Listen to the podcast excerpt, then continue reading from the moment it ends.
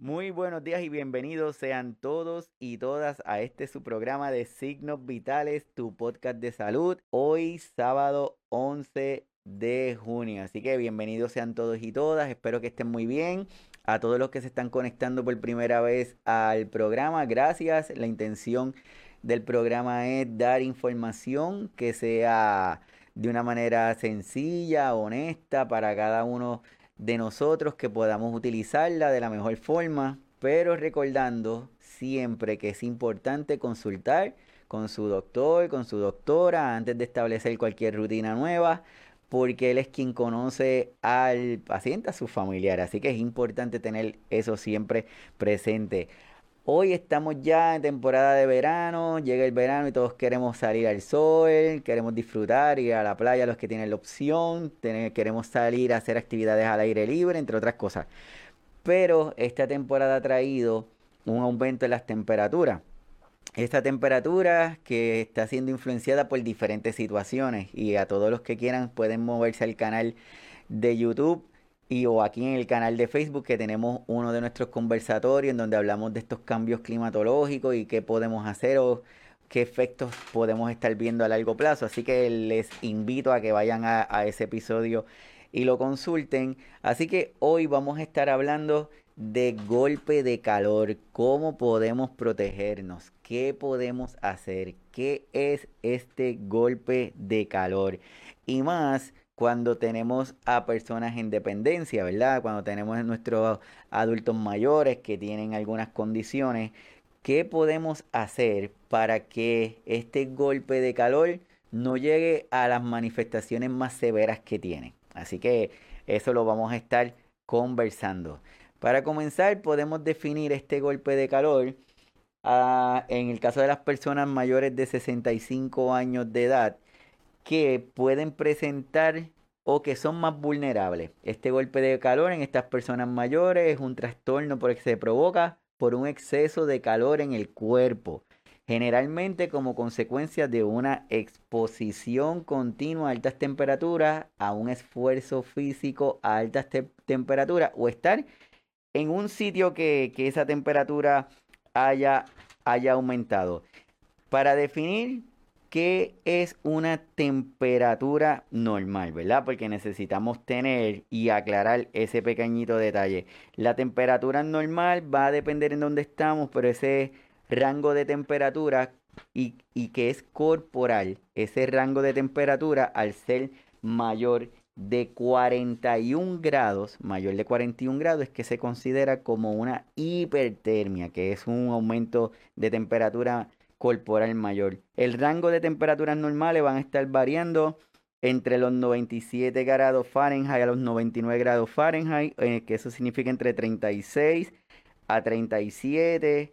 Cuando tenemos la temperatura entre 37.8 y 39.5, ahí se le conocen algunos sitios como febrícula, o sea que es importante no solamente pensar que es que me siento caliente, sino es que me tomo la temperatura y según ese valor de temperatura, entonces es que vamos a tomar acción. Súper importante que tengamos vigilantes a nuestros adultos mayores por varias razones. Primero, por edad. Regularmente, mientras vamos avanzando en edad, hay algunos de nuestros sensores que se nos van alterando y, quizás no tenemos la percepción de esa calor que está haciendo. Y si no tenemos la percepción de ese calor que está haciendo, probablemente no vamos a poder nosotros mismos tomar medidas para protegernos. Y lo segundo es que muchas veces perdemos nuestra capacidad de sentir que necesitamos hidratarnos. Por lo tanto, si no lo hacemos, pues aumenta la probabilidad de que tengamos mayor pérdida de líquido y con eso tengamos algunos efectos secundarios. Lo otro es el uso de medicamentos. Hay personas que por condiciones crónicas de salud requieren tener muchos medicamentos y al tener esa cantidad de medicamentos o al requerirlo, lo que puede provocar es que mm, nos exponemos a que tengamos ese efecto secundario. Nos exponemos a que gracias al uso del medicamento tengamos mayores pérdidas de líquidos y al tener mayor pérdida de líquidos aumenta el riesgo de una deshidratación. Y una deshidratación con calor no es buena idea. Por eso es que aquí estoy señalándole en esto que les quiero presentar que a medida que envejecemos nuestra capacidad para percibir la sensación de calor se reduce. También se disminuye la percepción de la sed. Si esos dos factores añadimos el uso de medicamentos que me pueden aumentar esta pérdida de líquido, pues se facilita, facilita para que esa palabra que hemos escuchado muchas veces que se llama, es que estoy deshidratado, es que, es que necesito beber agua, pues esa deshidratación se haga más aguda o sea más rápida. ¿Qué síntomas pueden tener nuestros adultos mayores que tienen o están presentando este aumento de, calor o ese golpe de calor?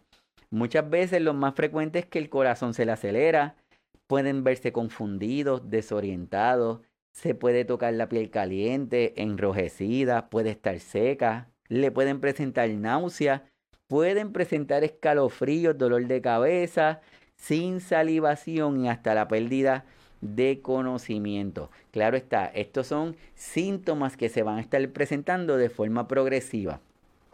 Pero de forma progresiva tampoco es que pasa, pueden pasar muchísimos días, pasar, pueden pasar horas en lo que se presenta. Y también esta, esta exposición al calor no necesariamente me va a presentar síntomas de forma inmediata.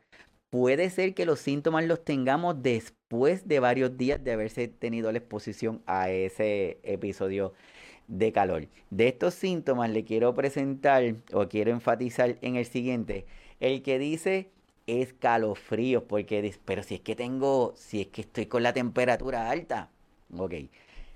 Cuando estamos hablando de estos golpes de calor, nuestro cuerpo tiene las herramientas necesarias para hacer ajustes y poder acostumbrarse o por tratar de normalizar esa temperatura del cuerpo con esa temperatura que está afuera.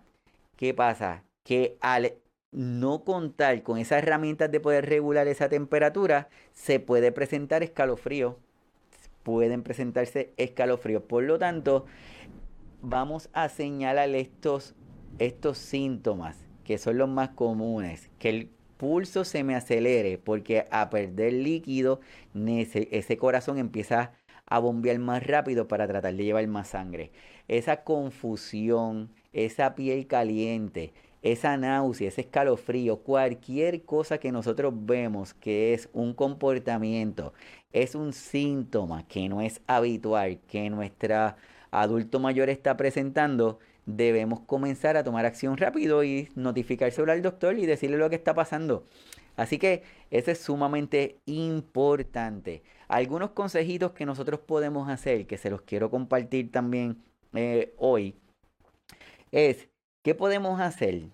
Uno, acostarlo y elevarle las piernas. ¿Cuál es la intención de esto? Ayudar a que esa circulación mejore. Y una vez que mejore esa circulación hacia la parte de la cabeza, probablemente evitamos esa pérdida de conocimiento. Eh, quizás evitamos esa decir, eh, desorientación o esa confusión. ¿Por qué? Imagínense que nuestro vaso sanguíneo es un sistema de tubería. Y cada vez que el corazón late, mueve la sangre a través de ese sistema de tubería. Cuando esa área de vasos se pone más chiquita, lo que la provoca es que esa presión aumente y la sangre corra con mayor velocidad. Pero por el calor, esos vasos sanguíneos se dilatan, se pone más grande. Si se pone más grande, pasa más sangre. Pero si pasa más sangre, la velocidad de fluido disminuye. Por lo tanto, si disminuye, probablemente en un área tan vital como es el área de nuestra mente, ese fluir disminuye y ahí podemos tener algunas alteraciones de conciencia. Por eso es que una de las recomendaciones, si el paciente está encamadito, le subimos las, las piernas. Doctor, pero cuando hablamos de subirle las piernas, ¿hasta, ¿hasta dónde? La recomendación es que esas piernas queden elevadas más arriba del nivel de la cintura que quede más elevada de ese nivel de la cintura, que para que ayude a fluir esa, esa sangre. Lo otro, evitar que la persona sea rodeada de muchas personas. Sabemos que todos nosotros sabemos que nuestros familiares los queremos eh, cuidar, que queremos estar cerca, que queremos estar pendientes de ellos.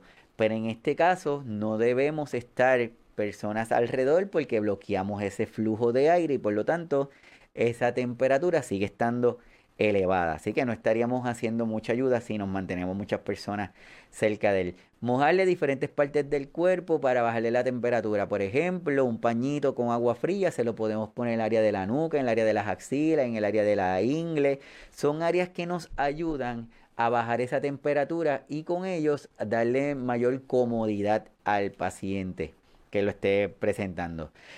Y identificar cuál es la causa que me está causando este aumento de temperatura. Si, si lo tenemos en una habitación en donde solamente hay una ventana y está cerrada con un abanico, pues vamos a abrirlo. Si en la habitación estamos utilizando otros enseres, otros equipos, porque a veces tenemos que en nuestra en las casas, ¿verdad? Tenemos en la habitación del paciente para hacerlo más fácil, le tenemos una neverita, tenemos los equipos de terapia, tenemos equipos de succión, tenemos el televisor, tenemos entre varias cosas. Cada uno de esos enseres puede generar calor. Y si estamos en una habitación en donde la ventana está cerrada o quizás la ventilación no es la más adecuada, pues ahí debemos empezar a trabajar esa área. Lo segundo, cuán arropado lo tenemos, porque pensamos que si nuestro familiar está flaquito le va a dar frío y lo tenemos siempre arropado, así que debe ser eh, un, si lo tenemos arropado con una cama de ropa que sea de algodón, que sea lo más cómoda posible, evitar que esté mojada para que darle la, la, comodidad al paciente, porque si no está cómodo, está inquieto y va a tener mayor pérdida de líquidos porque necesita hacer mayor esfuerzo. Así que debemos mirar el ambiente donde está. Si nuestro familiar puede ambular, está en la casa, no necesita estar encamado, pues entonces ahí lo que tenemos que mirar es igual hacer una inspección de nuestra área, mirar las ventanas, observar equipo, observar la ropa, si tenemos ropa que está muy pesada, a veces a nuestros adultos mayores les gusta estar con pantalones largos. Así que es observar y la causa, la causa que esté provocando ese aumento de temperatura, si la logramos identificar, pues entonces la empezamos a manejar. Lo otro es que ofrecer alimentos y bebidas de forma continua. Esto es como dicen por ahí, darle muchos poquitos.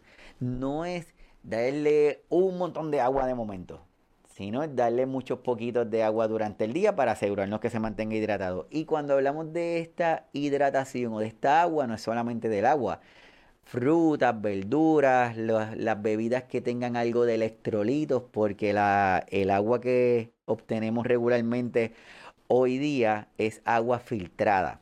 Y si está filtrada regularmente no tiene electrolitos, entonces esa función de hidratación se queda cortita. Así que es importante que le demos algún agua que tenga algún tipo de electrolito, alguna de las bebidas estas que se venden de forma comercial o a veces podemos hacerlo en nuestras casas con algunas aguas que hagamos. Hay algunos productos que vienen en sobre que se los echamos al agua y de esa forma ayudamos con esa parte de hidratación. Recuerden, no es que le vamos a dar todo el agua de golpe, sino lo que es importante es mantenerlo hidratando durante el día y observar ese comportamiento. Lo otro, como hablamos que una de las causas que pueden provocar o que pueden aumentar estos síntomas en estas temporadas de calor, es mirar los medicamentos, observar esa lista de medicamentos que utiliza nuestro adulto mayor para poder identificar cuál es el riesgo de que nuestro adulto mayor esté presentando cambios en la percepción, tanto de esa percepción de, de temperatura, o medicamentos que nos puedan provocar una mayor pérdida de, la, de, de líquidos, como los diuréticos, entre otros.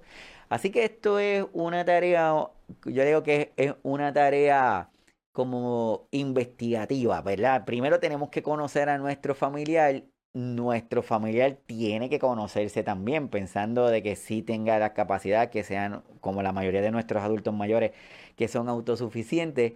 Si usted está teniendo algún síntoma, no se siente bien, no se quede callado, dígalo, coméntelo. Diga, mira, yo me estoy sintiendo como cansado, como mareado. Me, he notado que estoy orinando menos. He notado que, que el color de la orina está diferente. he notado que llevo unos días con estreñimiento. Cualquier cosa que usted note que no es lo habitual, coméntelo. Porque todo lo que podamos hacer o tomar medidas en las etapas iniciales nos va a ayudar y le va a ayudar a evitar esos efectos secundarios que de verdad no, no queremos que, que lo pase ninguno de, ustedes. Así que este es a modo de, de un resumen. ¿Qué es el golpe de calor? Pues una elevación brusca de una temperatura del cuerpo puede alcanzar hasta los 40 grados o más sin tener alguna enfermedad o infección. Eso es importante.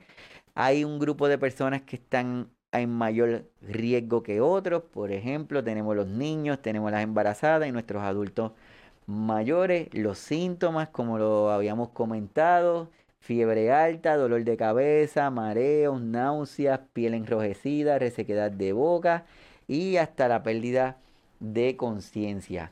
¿Cómo podemos prevenir? Esa es una, una pregunta de los 64 mil chavitos, como decimos acá. ¿Cómo podemos prevenir? Uno, lo que habíamos comentado. Uno, beber agua. Entre 6 a 8 vasos al día. Otra de las formas es permanecer en lugares ventilados.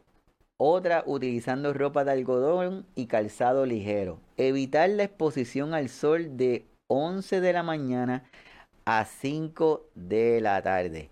Este punto es importante porque no los golpes de calor no le van a dar a nuestros adultos mayores exclusivamente, como estamos diciendo en ese grupo de, de, riesgo o que son grupos de mayor vulnerabilidad. Puede ser que usted haga ejercicio y su hora de hacer ejercicio sea X hora. Pues tratar de que en esta temporada de calor, tratar de evitar de 11 a 5 de la tarde porque sabemos que esa, ese tiempo es uno de los mayores exposición de calor y por lo tanto aumenta el riesgo de una deshidratación y que le vaya a pasar, que le vaya a suceder algo mientras está haciendo el ejercicio.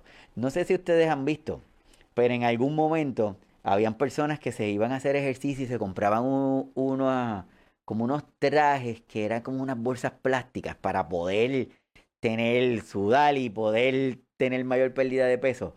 Eso se sabe que es una locura. Usted no debe hacer eso. Por eso es que ahora todas las recomendaciones van a ropa cómoda, de algodón, que permita que usted transpire. No se puede poner nada que le bloquee, que le evite. Así que si usted está haciendo algo así, déjelo de hacer y es ropa que sea cómoda, no ropa que le impida, le impida que ese cuerpo eh, respire es importante las comidas y las frutas y también vamos a evitar comidas, grasosas o con un alto contenido de azúcar porque a la larga puedo tener, en lugar de tener un beneficio, me puedo sentir peor. La, la, la intención que quiero hoy con ustedes es hablar de este tema porque es algo que está pasando y este cambio de temperatura está violento. Se sabe que en algunos lugares la mayoría de las personas que mueren por estas causas de estos golpes de calor son personas adultas, pero fueron personas también que están en la calle, son personas que no tuvieron un grado de protección o fueron personas que tuvieron una exposición a calor y luego de varios días es que viene el síntoma más severo, pero desde el momento de la exposición a ese síntoma más severo se empezaron a sentir, a tener alguna sintomatología, quizás le dolía la cabeza, quizás se sentía débil, quizás notaban que se sentían fatigados, pero como está haciendo calor, no decíamos nada.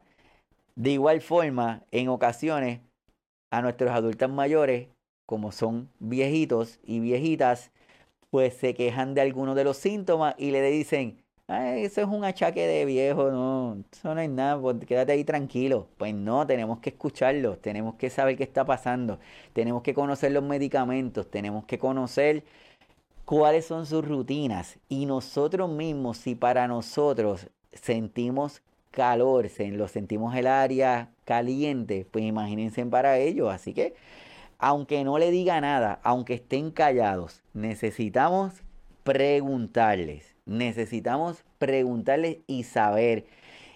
Y aunque no quieran agua, o aunque no quieran hidratarse, pues porque dicen que no me gusta beber agua, pues vamos a buscar alternativas. Quizás algún agua natural, quizás alguna gelatina, quizás algo, alguna fruta, alguna forma que los estemos ayudando a hidratarse para poder prevenir esos efectos que son a la larga, que son, que son terribles. Así que para todos los que se están conectando, le estamos transmitiendo desde aquí, desde Signos Vitales, este tema de golpe de calor, cómo podemos protegernos, ya que estamos en una temperatura, en una temporada de un aumento de temperatura bastante importante y de esa forma queremos evitar estos efectos secundarios. Así que nada, de, verdad gracias, agradecidos porque estén con nosotros. Este, este tema lo quería compartir porque hay mucha duda, hay mucha pregunta y, es, y he visto muchos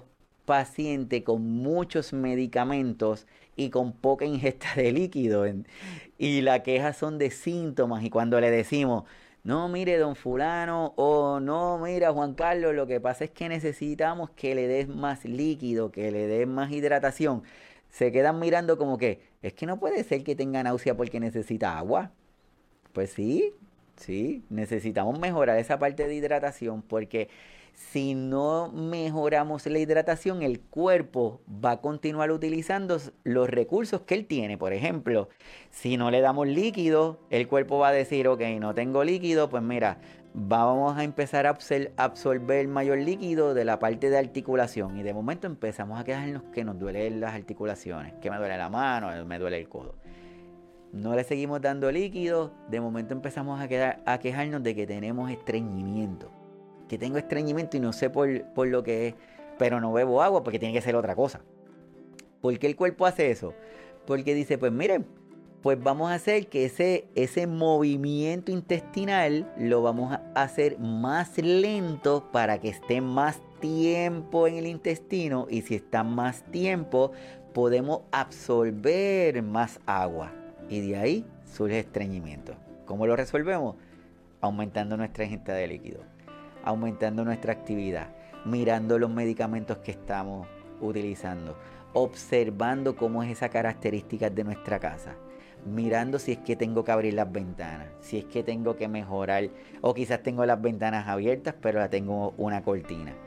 Son detallitos que tenemos que, que, que estar pendientes. Si usted lava la ropa o la tiende a las 12 del día para que ese sol le dé bien fuerte, pues sabe que una exposición de 15 minutos continuos bajo esas temperaturas es un riesgo y quizás ahí no lo sienta, pero si es algo repetitivo, se puede sentir mal, tanto usted como la persona que está cuidando. Así que desde aquí les invito a que se suscriban a cada uno de los de los de las plataformas en donde tenemos nuestros podcasts. Gracias, gracias, gracias a todos los que se conectan y todos los que se suscriben al canal de YouTube. Si no lo han hecho, por favor, suscríbanse porque de esa forma nos están ayudando para que se siga divulgando el contenido, para que más personas lo escuchen, para que más personas puedan tener esta información y ayudarlos de alguna manera u otra.